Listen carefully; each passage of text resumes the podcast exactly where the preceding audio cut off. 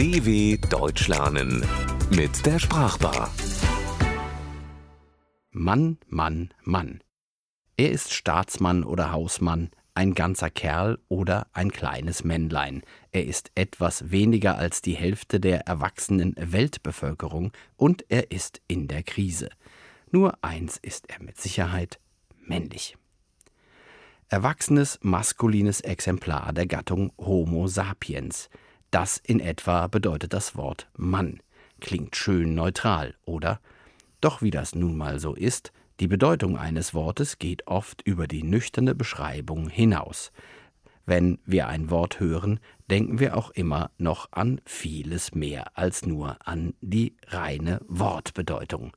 Vielleicht denken wir beim Wort Mann etwas wie Oh ja, Männer sind großartig und vollkommen. Schließlich gibt es die Wendung ein richtiger Mann oder ein ganzer Mann sein.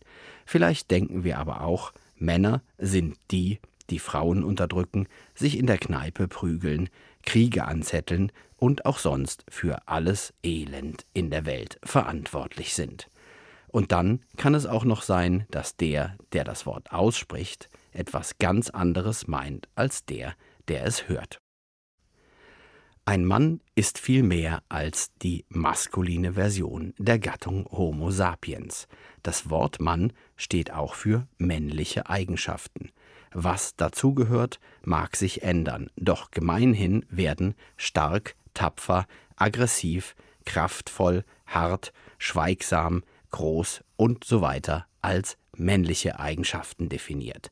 Weibliche Eigenschaften sind dementsprechend weich, kommunikativ, nachgiebig, schwach, klein, geduldig und noch viele mehr. Ob das nun für die Männer und Frauen von heute noch stimmt oder ob es jemals gestimmt hat, sei dahingestellt. Doch die Sprache geht erst einmal davon aus, auch wenn der moderne Mann da so seine Zweifel hat.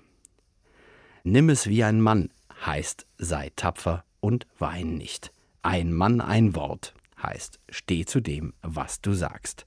Ein ganzer Mann oder ein ganzer Kerl ist jemand, der alle nur erdenklichen männlichen Eigenschaften hat. Und wenn jemand kein richtiger Mann ist, dann ist er weich, schwach und nachgiebig.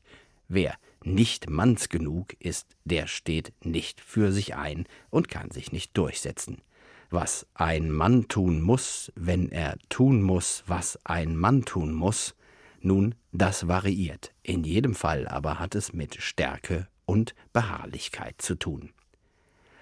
Einige von diesen Männerredewendungen und Ausdrücken sind allerdings wirklich inzwischen von der Realität überholt.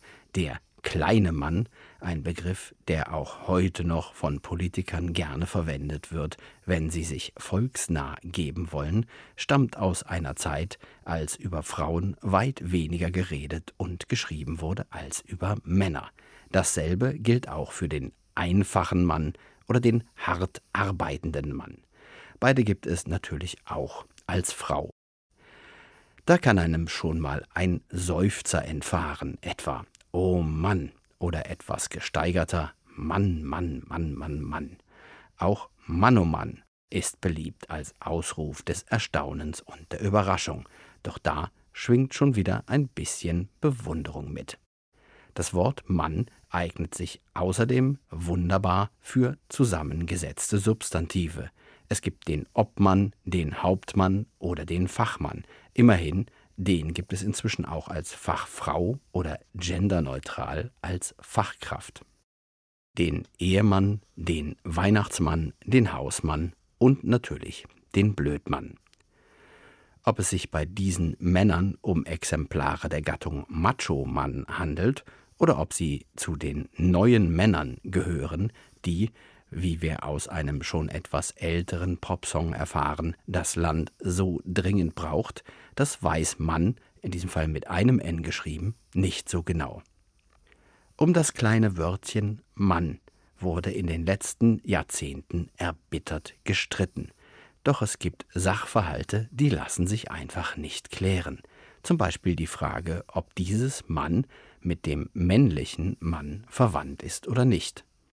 Das Wort Mann, dieses generalisierende Personalpronomen, steht für jemand, für die Menschen im Allgemeinen, wenn niemand Bestimmtes genannt werden soll. Es steht aber auch zum Beispiel für ich, du, er oder sie, wird also immer dann verwendet, wenn vermieden werden soll, sich selbst zu benennen.